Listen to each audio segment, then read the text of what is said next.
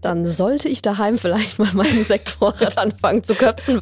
Ganz kurze Wiederholung, alkoholische Gärung. Ja, wir haben Zucker, wir haben Hefe, die machen miteinander Party. Es gibt noch ein Zwischending und das ist voll der Tipp, das weiß fast niemand. Achtung. Oh, geheim, geheim, Achtung.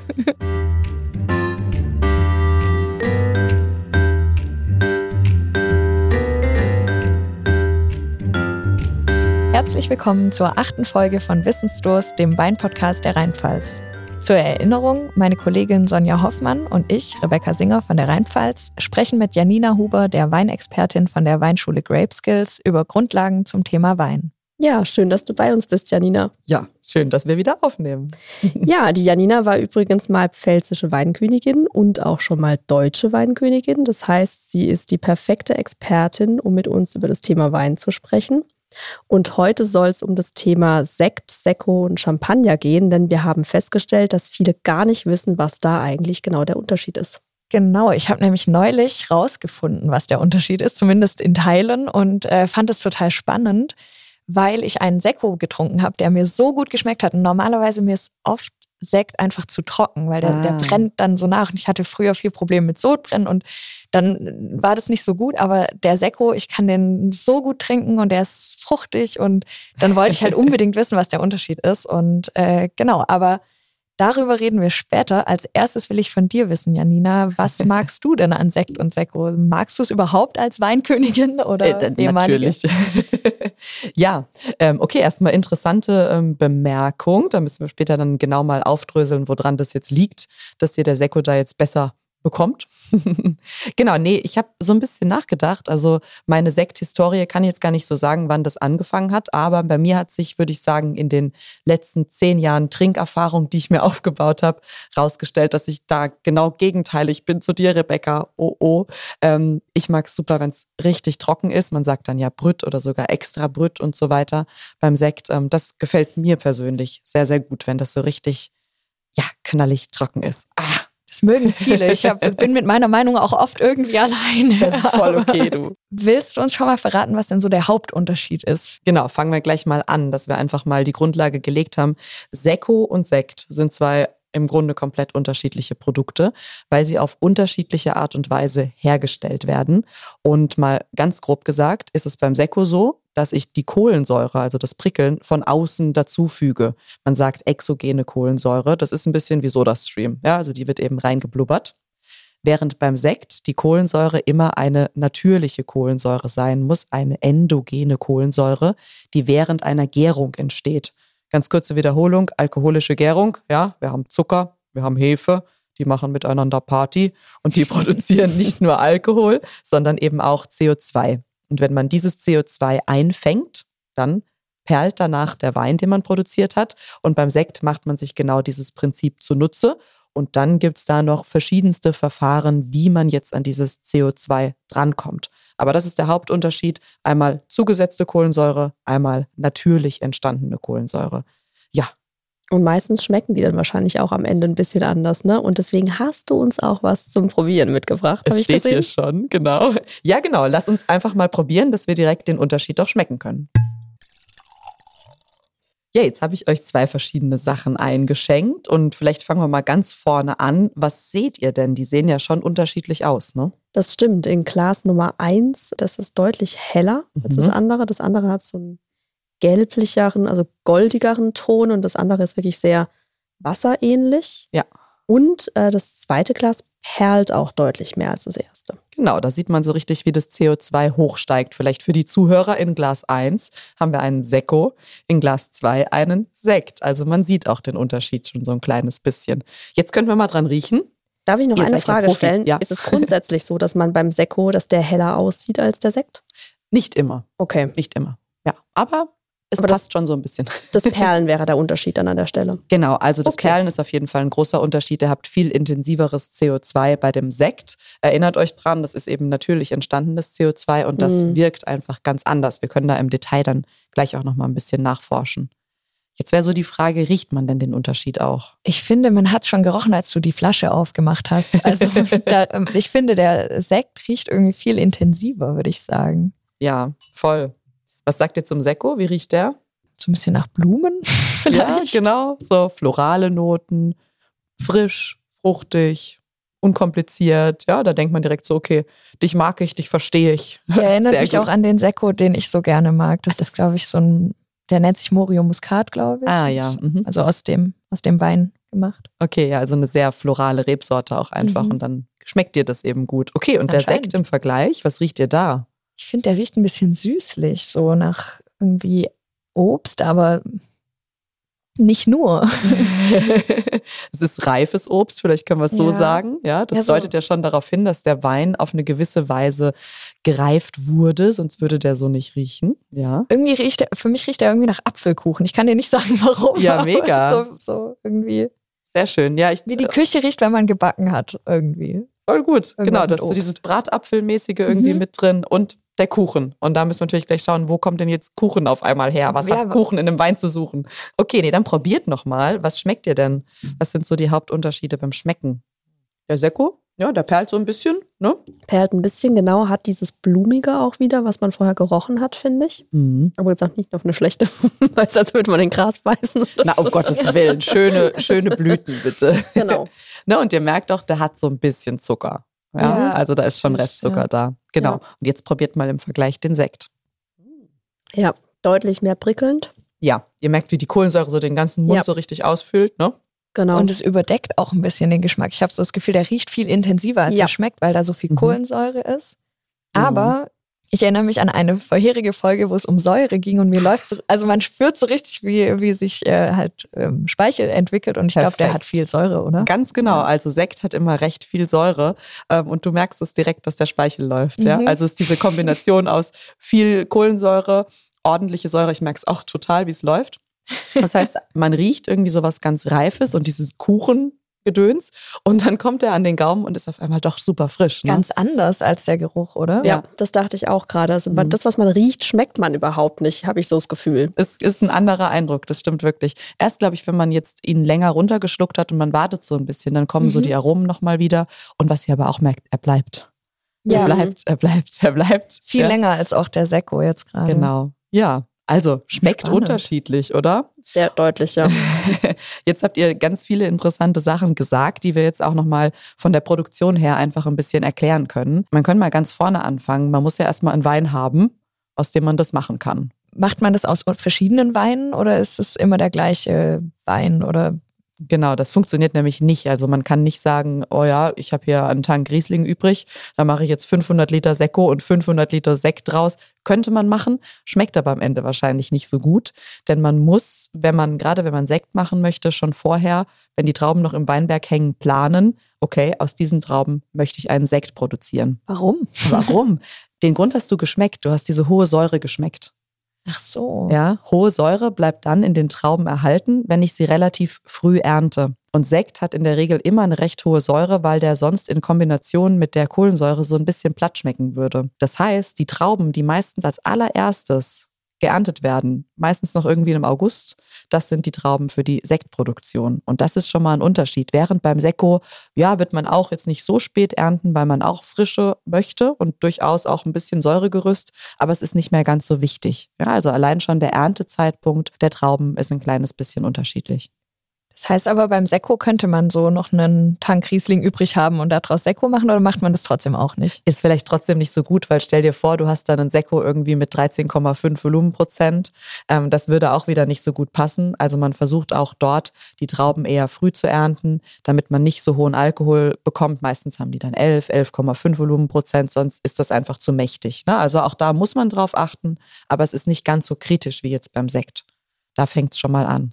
Das heißt, ich entscheide mich als Winzer schon recht früh dafür, dass diese Trauben, die ich da gerade anbaue, mal später ein Sekko oder ein Sekt werden sollen. Ganz genau. Ja, okay. also das wird ganz zielgerichtet hergestellt, dieses Produkt. Und es ist auch eine große Könnerschaft, den richtigen Zeitpunkt dann zu finden für die Ernte. Und welche Rebsorten bieten sich da an? Lässt sich aus allem ein Sekt oder ein mhm. Sekko machen? Ah, sehr gute Frage. Grundsätzlich ja, könntest du schon. Das Ding ist, wenn eine Rebsorte von Natur aus nicht so viel Säure mitbringt, klassisches Beispiel Gewürztraminer, dann kann man das zwar machen und es gibt Gewürztraminer Sekte, also sowas kommt vor, aber das wird jetzt nicht das klassische Produkt sein, was man erwartet und das wird wahrscheinlich auch nicht in gehäufter Form auftreten. Ja, das sind dann Exoten. Meistens wählt man Rebsorten aus, die von sich aus ähm, ein gutes Säuregerüst schon mitbringen und die eben auch aromatisch dann später für die Versektung gut geeignet sind. Da müssen wir nämlich drüber sprechen, wie verändert sich denn das Produkt während des Produktionsprozesses. Und da kommen ja Aromen dazu. Ich erinnere mich jetzt an ähm, Rebecca's Kuchen. Nicht jede Rebsorte verträgt mit ihrem eigenen Aroma noch den Kuchen dazu, wenn man es so sagen kann. Also so ein, so ein Muscatella mit Kuchen, das geht, das kann man versuchen. Aber es gibt andere Rebsorten, das sind vor allem die Burgundersorten, in Deutschland aber auch der Riesling, die vertragen diesen Kuchen einfach extrem gut. Und deswegen macht man es dann meistens mit, mit denen. Ja. Kannst du uns mal nochmal erklären, wo jetzt eigentlich dieser Kuchen herkommt. irgendwann, irgendwann müssen wir jetzt sagen, was ist eigentlich der Kuchen? Wo kommt er her? genau, ich habe mir das ein bisschen aufgespart hier. genau, da müssen wir ein bisschen weitersprechen. Ich habe euch ja gesagt, beim Sekko habe ich einen normalen Wein, es wird Kohlensäure dazugegeben und im Grunde ist das Produkt dann fertig. Ja, man füllt es dann ab und das war's. Beim Sekt ist es ganz anders. Ich habe diesen Grundwein, mit seiner hohen Säure. Der Grundwein hat auch relativ wenig Alkohol, weil der ja früh geerntet wurde, hatten die Trauben noch nicht so viel Zucker. Deswegen hat der Grundwein dann vielleicht nur 10, 10,5 Volumenprozent. Dann werde ich diesen Grundwein in eine Flasche füllen, und zwar meistens in eine Sektflasche, wie sie gerade vor uns steht. Und dann kommt noch mal was dazu. Man füllt dann in diesen Grundwein nochmal eine Mischung aus Hefe und Zucker und ein bisschen Wein. Ne? Und diese Mischung aus Hefe und Zucker macht dann nochmal eine Gärung in der Flasche. Das ist diese berühmte zweite Flaschengärung, die es eben für den Sekt braucht. Und bei dieser Gärung entsteht das CO2, was sich dann später im Sekt löst, wodurch ich dann eben diese intensive Perlage habe, also dieses intensive Mundgefühl beim Sekt. Diese zweite Gärung findet eben in der Flasche statt. Ist ganz, ganz wichtig, dass man da äh, gut rechnet. Stellt euch vor, ihr gebt da zu viel Zucker dazu und die Hefe produziert dann viel mehr CO2, als ich es eigentlich wollte. Dann platzt mir die Flasche. Ne? also das, passiert sowas, sowas öfter mal? Nicht mehr, weil die Technik mittlerweile sehr gut ist, aber früher, als man noch nicht so gut das alles ausrechnen konnte oder in den Zeiten, als Champagner erfunden wurde, da war das ein riesengroßes Thema. Können wir später vielleicht nochmal kurz über die Entstehungsgeschichte des Champagners sprechen? Unbedingt. Unbedingt, okay. Genau, also man hat eben diese zweite Flaschengärung und ihr müsst euch vorstellen, die Hefe und der Zucker, die sind so zwei Wochen miteinander beschäftigt. Dann hat die Hefe den ganzen Zucker aufgefressen. Es entsteht dann nochmal so ein kleines bisschen Alkohol. Ja, deswegen hat der Wein vorher sehr wenig Alkohol, danach ein kleines bisschen mehr und eben das CO2, was im Übrigen bis zu 6 Bar Druck in dieser Flasche erzeugt. Das ist ganz schön viel, oder? Das ist verdammt viel. Was haben Autoreifen? 1,2 oder irgendwie so? Zwei, ich glaube über zwei, aber trotzdem. Zwei? Also sechs okay. ist äh, mehr als Mountainbike-Reifen. Okay, ah, das weißt du. Zufälligerweise weißt du das. Sehr gut. Nee, also es ist richtig, richtig viel, genau. Und dann ist der Job der Hefe aber eigentlich noch nicht vorbei. Die Hefezellen, die haben dann ja keine Nahrung mehr, der Zucker ist weg. Die sinken dann auf den Boden der Flasche. Die Flasche liegt irgendwo gemütlich in einem kühlen, dunklen Keller. Und je länger ich diese Flasche jetzt liegen lasse, desto mehr Zeit haben diese Hefezellen, die ja immer noch drin sind, sich aufzulösen. Und dieses Auflösen der Hefezellen sorgt dafür, dass der Wein später nach Kuchen riecht. Man nennt okay. es auch Autolysenote. Also Autolyse ist der Fachbegriff für dieses Auflösen. Und diese Hefezellen bringen eben diese ganz speziellen Noten in den Sekt ein, die dann so nach Bäckerei, nach Kuchen, nach frisch gebackener Brotkruste, Brioche ist so ein Klassiker, riechen. Ja, also ganz, ganz speziell. Die sorgen außerdem auch dafür, dass das Produkt ähm, mehr Mundgefühl bekommt und dass das CO2 so ein bisschen feiner sich anfühlt. Also ihr habt ja gemerkt, es ist viel CO2 in dem Sekt, ja, der sprudelt ja. richtig doll, aber es ist trotzdem so ein ganz feines Gefühl. Und das ist diese Flaschenlagerung nach der zweiten Gärung und die kann bis zu mehreren Jahren dauern. Der Sekt, den ihr getrunken habt, da stammte jetzt der Grundwein aus 2019. Okay, und dann seht ihr ja schon, wir sind in 2023, wie alt der Grundwein eigentlich schon ist und dass der auf jeden Fall mehrere Jahre auf der Flasche verbracht hat, um eben diese ähm, Apfelkuchennote, wie du sie direkt auch gerochen hast, ähm, zu produzieren. Das braucht einfach Zeit. Wie lang ist es denn so durchschnittlich oder was ist normal bei so einer Flaschengärung? Ja, super Frage. Also es ist vorgeschrieben neun Monate in Deutschland.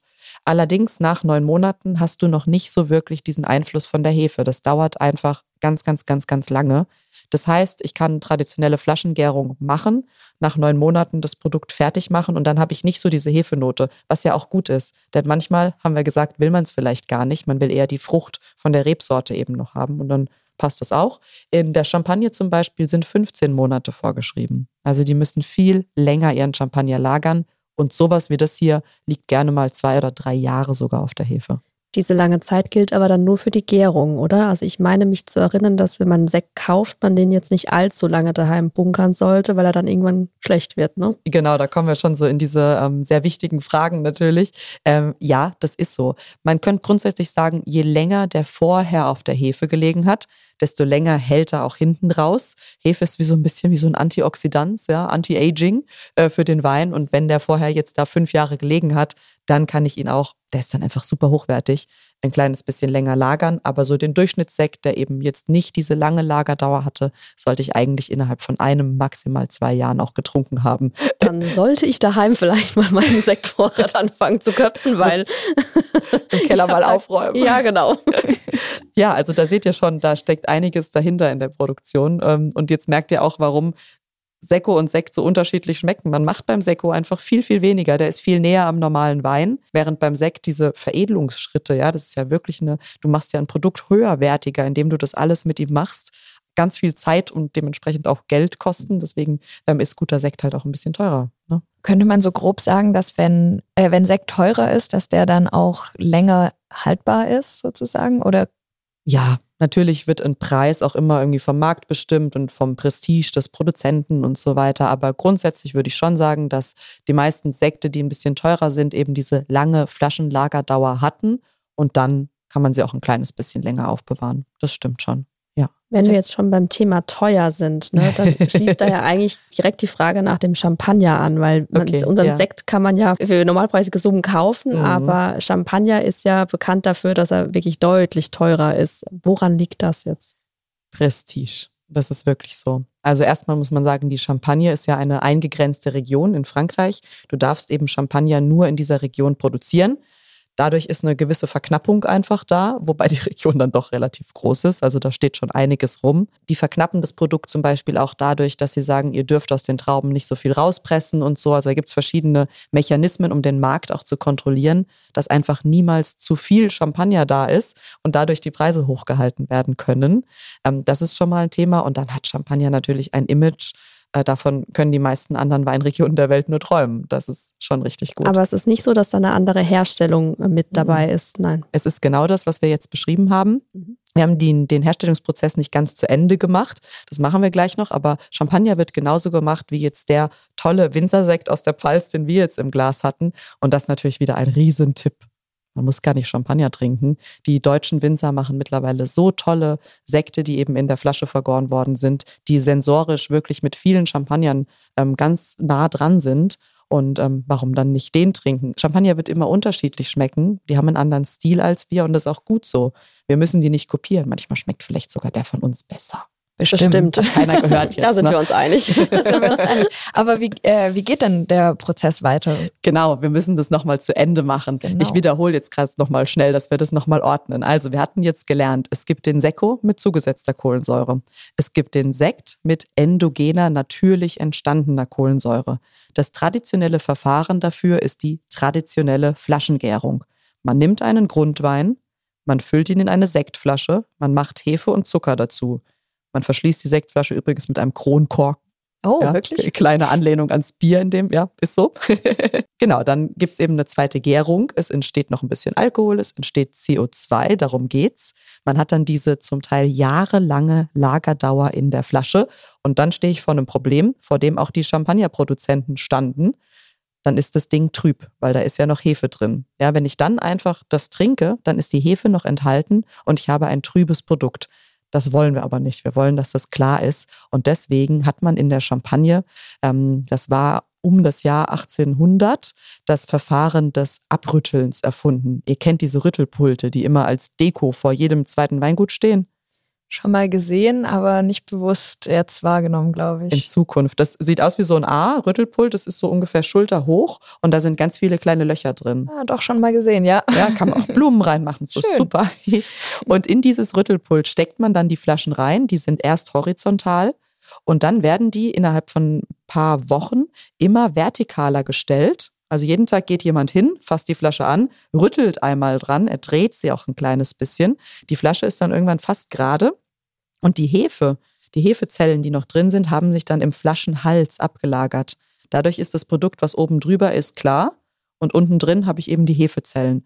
Die muss ich dann noch loswerden und das habt ihr vielleicht auch schon mal gehört, da gibt es dann das sogenannte Degorgieren. Degorgieren bedeutet, es gibt einfach nur den Begriff dafür, weil ihr so guckt. ich hab's noch nie gehört. Sorry, Sektproduktion ist kompliziert. Also degorgieren bedeutet, dass man dann den Flaschenhals, wo sich ja dieser Heferest befindet, einfriert.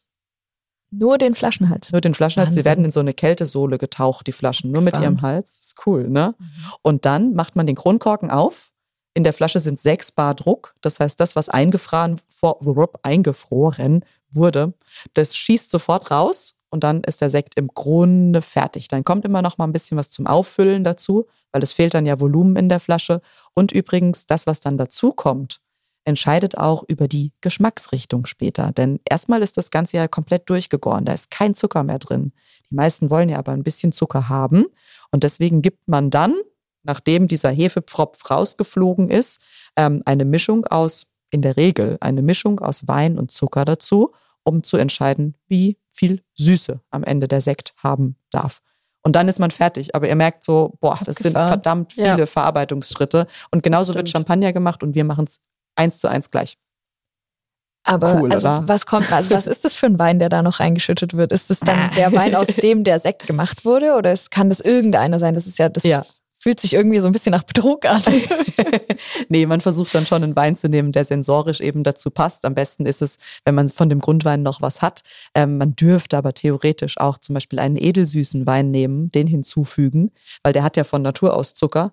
Dann musst Verrückt. du keinen Zucker dazufügen, weil eigentlich dürftest du dafür, um den, den Zuckergehalt einzustellen, ganz normalen Zucker nehmen. Das darf man dann. ja, das dann, darf ah, man bei der krass. Sektproduktion. Das ist ein bisschen anders. Genau. Und der, dieser Eispfropfen, also in meinem Kopf ist es gerade sehr gefährlich. Ja, der es auch. fliegt ja dann darum. Wie, also, kannst du das irgendwie ein bisschen beschreiben, was da genau konkret passiert? Du, ich war da schon mal dabei. Es gibt noch ein paar Betriebe, die das wirklich auch mit der Hand machen. Ähm, die, da kannst du dann als Winzer quasi deine Flaschen hinbringen und die machen das dann für dich.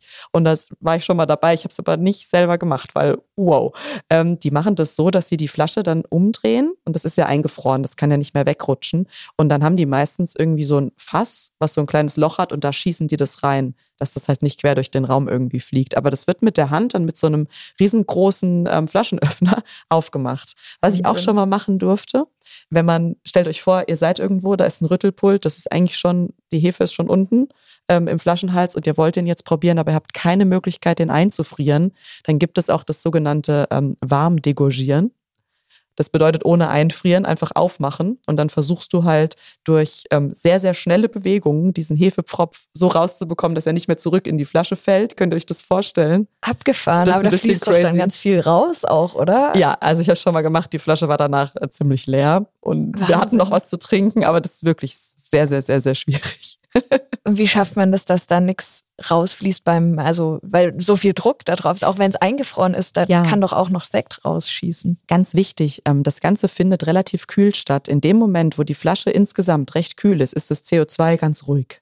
Ja, dann ist das nicht so aufgeregt und will nicht ganz, ganz schnell aus der Flasche raus. Und dann ähm, hast du auch nicht so viel, was überschäumt. Das ist übrigens auch ein Problem, wenn man eine Flasche Sekt zu Hause aufmacht und die ist nicht perfekt gekühlt. Dann ist das CO2 viel mehr in Wallung und will sofort aus der Flasche raus, wenn du aufmachst. Und dann hast du eben so den äh, Formel-1-Effekt. Sieht dann nett aus, aber ist nicht unbedingt das, was man erreichen möchte. Man will es ja trinken. Ne? Ist aber auch schon direkt ein Tipp für unsere Hörer und Hörerinnen. Ja, immer gut gekühlt. Gut gekühlt oder bei der Sektdusche halt warm. Ja, Je nachdem, was das Ziel ist. genau. Okay, jetzt habt ihr mal den ganzen Produktionsprozess durchgelernt hier. Das war einiges. Perfekt. Du hast ja jetzt auch gerade ganz viel von Flaschengärung gesprochen. Das mhm. heißt, Sekt kann ausschließlich in Flaschengärung hergestellt werden? Sehr guter Punkt. Ja, sehr guter Punkt. Man muss beim Sektkauf die Augen offen halten, würde ich mal sagen.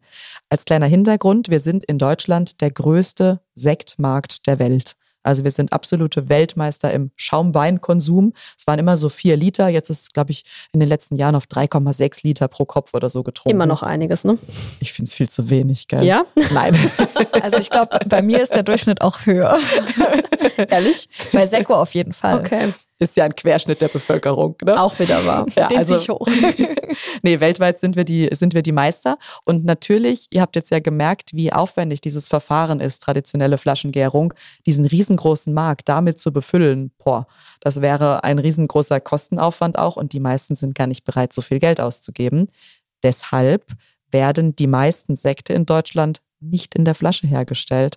Es gibt ganz viele Sekte, die werden im Tankgärverfahren erzeugt.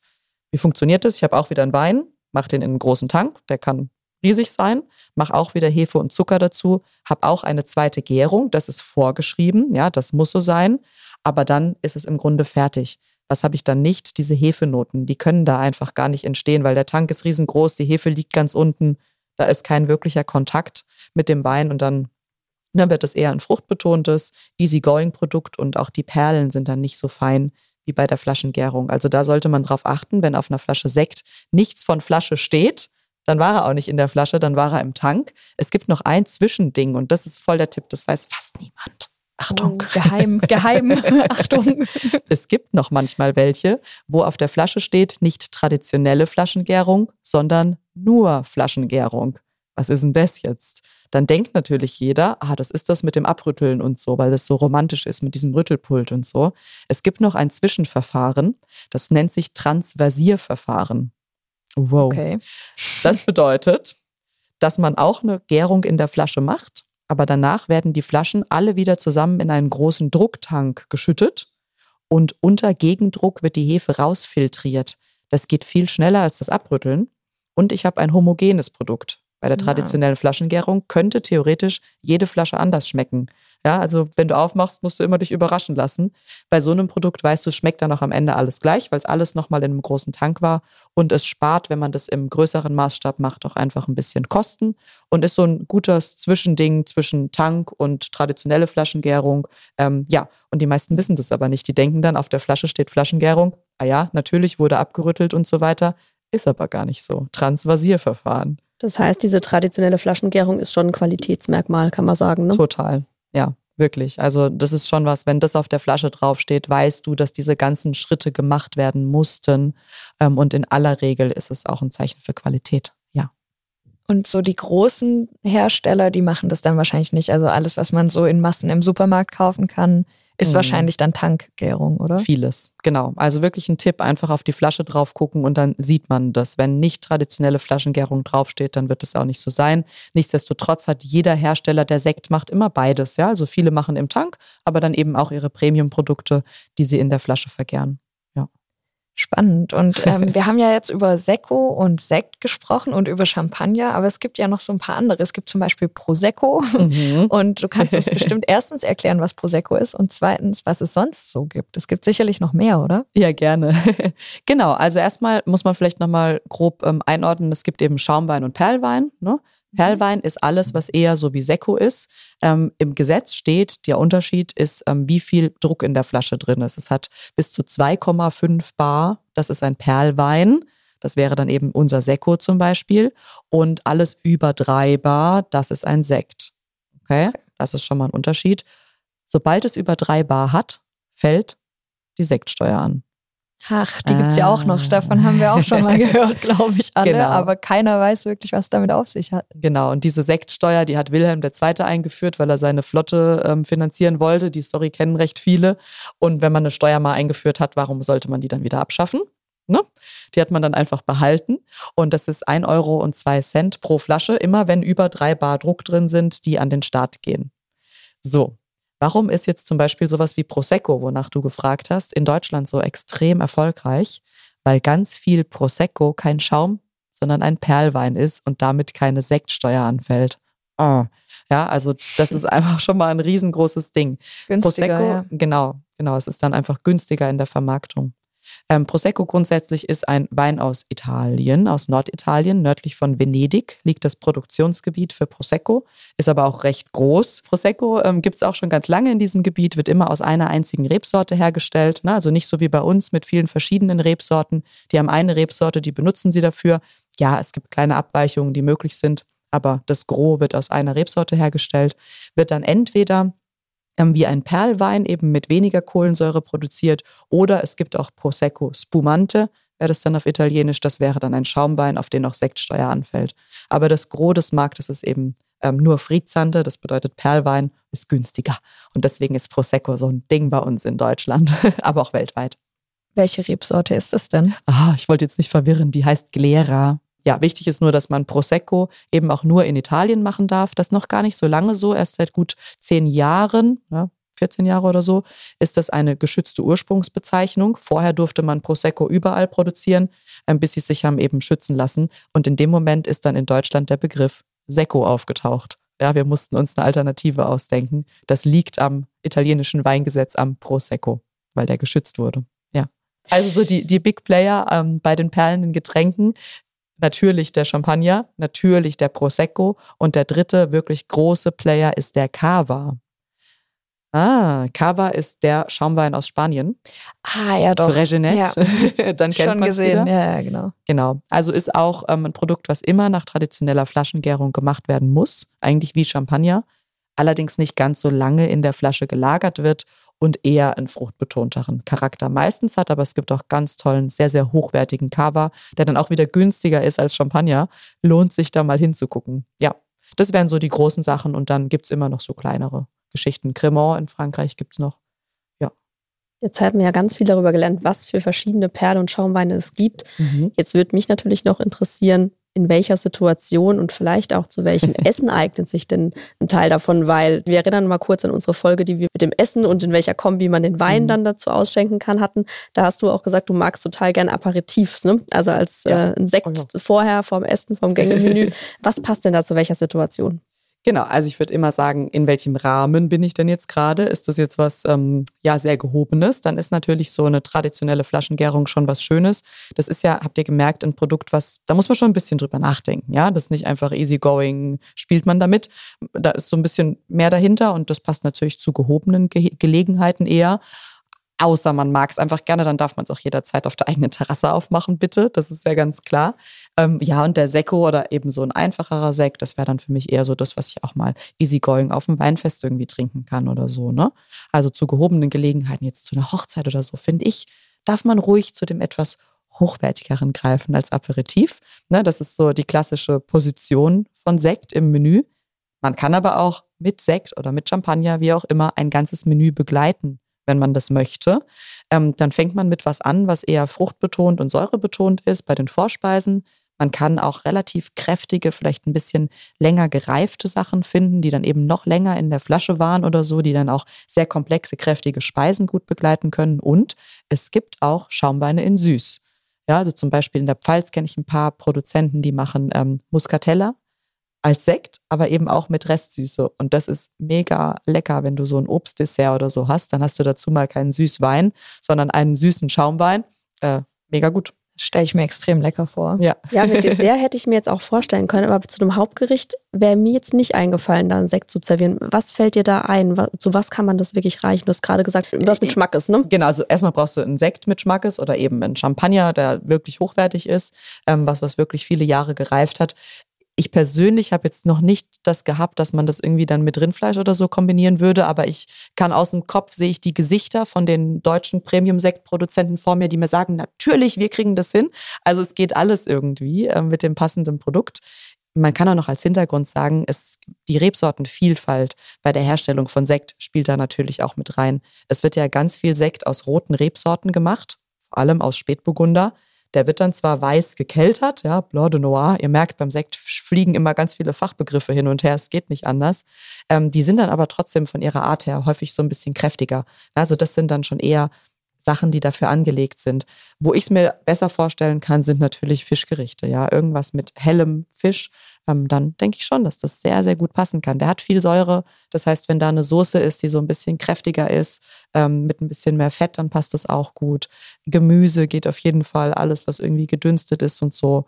Ich glaube, da sind der Kreativität keine Grenzen gesetzt. Das probieren wir doch mal aus, oder? Ja. ähm, du hast gerade gesagt, das wird weiß gekeltert. Gibt es auch rote Sek äh, Sekte oder so? Ich habe also noch nie einen gesehen, aber du weißt es vielleicht. Doch, gibt's. Es gibt auch Rotsekt. Ja. Das ist aber sehr unüblich, weil ja Rotwein das Tannin hat, ne? also diese Gerbstoffe, die die, die die Zunge so belegen. Und die in Kombination mit CO2 oh, das ist schon viel los im Mund dann. Und das ist eigentlich, vermeidet man eher Tannine in einem Schaumwein zu haben. Aber manche machen es. Die versuchen dann halt einen Rotwein herzustellen, der nicht ganz so viel Tannin hat. Und dann machen sie das. In Australien ist das ein Riesending, Sparkling Shiraz. Und Shiraz ist eine Rebsorte, ähm, die hat viel Tannin, ja, und die machen es trotzdem. Also ja, das gibt's auch. Und dann gibt es als Zwischenform eben noch den Rosé. Das wäre auch. Der ist ja auch gerade total in irgendwie, gell? Rosé-Sekt. Genau. Genau, das wäre auch ganz üblich, dass man aus einem Rosé eben einen Sekt macht. Ja. Abgefahren. du hast ja vorhin noch ganz kurz eine Frage, die ist, die mir irgendwie auf dem Herzen brennt. Dabei ist sie eigentlich nicht so schlau, glaube ich. Aber, Aber ich habe mich immer gefragt, ob man theoretisch aus dem eigenen Wein in dem eigenen ähm, Soda-Stream-Gerät ein Sekko machen könnte. Geht das? Also ich sage das jetzt nicht. Äh, ein Winzer meines Vertrauens hat sich schon mal einen Soda-Stream gekauft, damit er Proben machen kann, welchen von seinen Weinen, die er noch so im Keller hat, er am besten zu einem Sekko werden Wirklich? lässt. Wirklich? Dein Ernst? Ja. Ehrlich? Und das hat Vielleicht funktioniert? hört dazu, ich weiß nicht. ähm, das war ja nur ein Test, ne? er Ja, hat das ja nicht klar. verkauft. Aber bevor man halt ins Labor geht und das vielleicht irgendwie machen lässt, why not? Dann kann man es so zumindest mal ausprobieren und feststellen, passt denn das CO2 jetzt zu diesem Wein, den ich da habe? Ähm, oder verschneide ich da lieber nochmal was rein oder so? Ne? Also so zum, für Experimente habe ich das schon mitbekommen. Also wenn du Bock hast, kannst du es einfach mal ausprobieren. Die Sache ist, ähm, das habt ihr auch gemerkt bei unserem Sekko, dieses Reinsprudeln von CO2 bedeutet immer, dass das auch schnell wieder raussprudelt, weil das bindet sich dann einfach nicht so gut da drin. Ähm, das heißt, das kannst du machen, musst aber sofort trinken, weil die Perlchen dann auch recht schnell wieder weg sein werden. Und die Frage ist, findest du einen Wein, der wirklich dazu passt? Hm. Müsste man probieren. Ich fürchte auch ein bisschen, dass ich damit irgendwie meine Küche unter Wasser setzen könnte oder so. Aber Ich ähm, gönn dir den Spaß, mach mal. Ich probiere es mal aus und erzähle davon. Unbedingt, am besten dann auch in diesem Podcast, weil ich glaube, das interessiert uns doch wirklich alle, ob das geklappt hat und vor allen Dingen auch, ob es trinkbar war. Ne? Warum eigentlich nicht? Wir haben ja auch eine Folge, in der wir Hörer und Hörerinnen Fragen beantworten. Vielleicht kann ich es da erzählen. Und ähm, Sie, liebe Zuhörer und Hörerinnen, schicken uns am besten Fragen an wissensdurst.rheinpfalz.de. Ähm, die werden wir dann auch beantworten und Sie werden hören, ob mein Soda-Stream noch steht oder nicht. Jetzt musst du. Ja, fair. Sehr gut. Wunderbar. Ich weiß nicht, wie es euch geht beim Thema Sekt, aber ich habe immer total das Gefühl, dass wenn ich einen Schluck Sekt getrunken habe, mir das schon direkt in den Kopf steigt. Also mein Mhm. Eindruck ist, man wird total schnell davon betrunken. Stimmt es? Und wenn ja, woran liegt es? Das stimmt, das stimmt. Das stimmt, weil die Kohlensäure regt die Durchblutung an in euren, zum Beispiel in eurer Magenschleimhaut. Und dann wird der Alkohol schneller aufgenommen. Ähm, da gibt es wirklich Versuche, die man gemacht hat und hat dann Leuten eben zum einen einer Vergleichsgruppe eben Stillwein, den anderen Schaumwein gegeben, Männern und Frauen und so, dass es eben vergleichbar ist. Und zum einen haben die, die Schaumwein getrunken haben, immer gesagt haben, ich fühle mich betrunken. Äh, und die anderen haben gesagt, ja, geht noch. Und man hat dann auch den Blutalkohol getestet und der war irgendwie, glaube ich, um 20 Prozent höher oder so. 20 Also Prozent. es war schon signifikant, ja. Wahnsinn. Weil der Alkohol viel schneller aufgenommen wird durch die Kohlensäure. Ähm, ja, gefährlich. Das heißt, Sekko wäre dann da, man wird davon nicht so schnell betrunken wie von einem Sekt, weil Nee, hat weniger ja auch Kohlensäure, CO2. ne? Ach so, genau, weniger, ja, sehr gutes Argument. Genau, hat ja weniger Kohlensäure. Stimmt, dann Theo, in der Theorie sollte man dann weniger betrunken werden.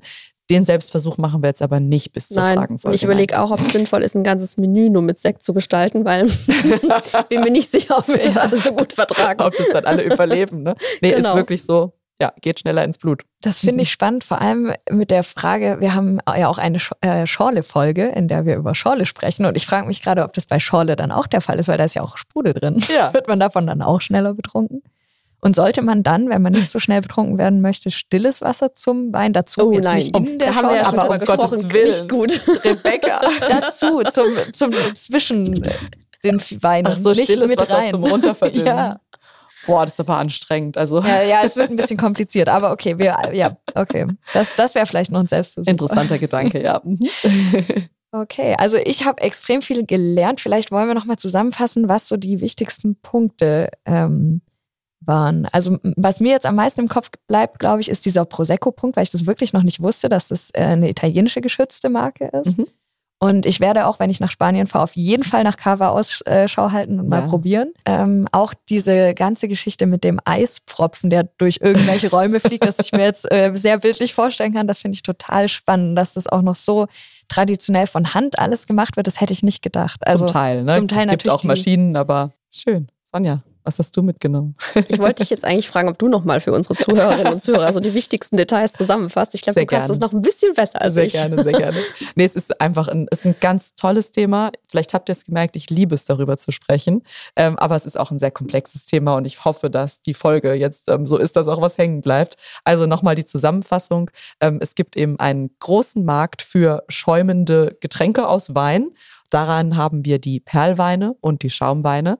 Der Unterschied besteht sowohl in der Produktion wie auch in dem CO2-Gehalt, der später drin ist. Man hat weniger Druck im Perlwein als im Schaumwein und man hat keine Sektsteuer. Und dann beim Perlwein ist die Produktion eben recht leicht. In aller Regel wird einfach Kohlensäure hinzugegeben, während man beim Schaumwein ähm, angewiesen ist auf natürliche Kohlensäure, die im Tank entstehen könnte durch eine zweite Gärung, aber die bei den ganz hochwertigen Produkten in der Flasche entsteht, durch eine zweite Gärung in der Flasche.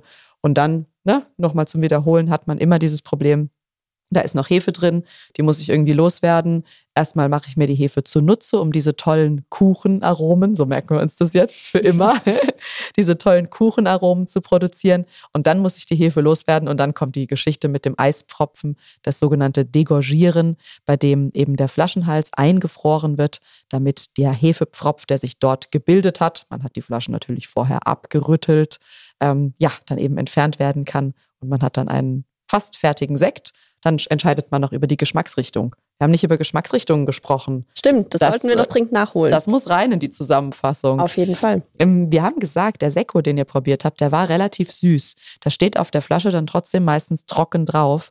Aber ein Sekko, wo trocken auf der Flasche steht, darf deutlich, deutlich mehr Zucker haben als ein trockener Wein. Also eine ganz andere gesetzliche Grundlage für Sekko. Das sind meistens so irgendwas zwischen 15 und 25 Gramm.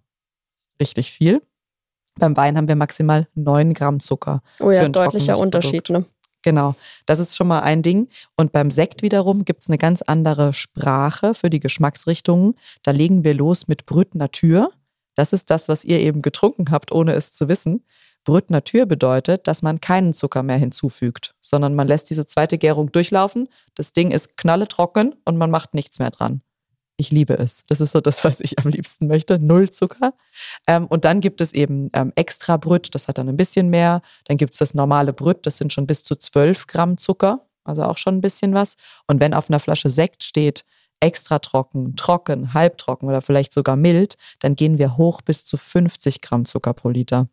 Ja, also ganz vorsichtig sein. Wenn man es eben nicht so trocken mag, wie jetzt du, Rebecca, mhm. dann ähm, lohnt es sich beim Sekt nicht zu Brüt zu greifen, sondern zu trocken, obwohl da trocken draufsteht. Wir merken uns extra Brüt und Brüt ist sehr trocken und dann kommt erst trocken. Genau. Trocken okay. ist dann schon ein bisschen süß. So findet jeder was, was ihm schmeckt, würde ich sagen. Wunderbar. Vielen, vielen Dank für die Zusammenfassung und auch alles andere. Und dann bis zum nächsten Mal. Tschüss. Tschüss. Das war die achte Folge von Wissensdurst, dem Wein-Podcast der Rheinpfalz. Wenn ihr auch Fragen rund um das Thema Wein oder speziell zu dieser Folge habt, dann wie immer gerne per Mail an wissensdurst.rheinpfalz.de oder über Spotify, da könnt ihr eure Fragen direkt bei der Folgenübersicht dazuschreiben. Wir sammeln die Fragen und beantworten sie zusammen mit Weinexpertin Janina Huber in einer Sonderfolge. Noch weitere Infos und alle Artikel zum Podcast und rund um das Thema Wein findet ihr unter rheinpfalz.de-wein. Und wenn euch dieser Podcast gefällt, abonniert unseren Kanal und lasst uns eine gute Bewertung da.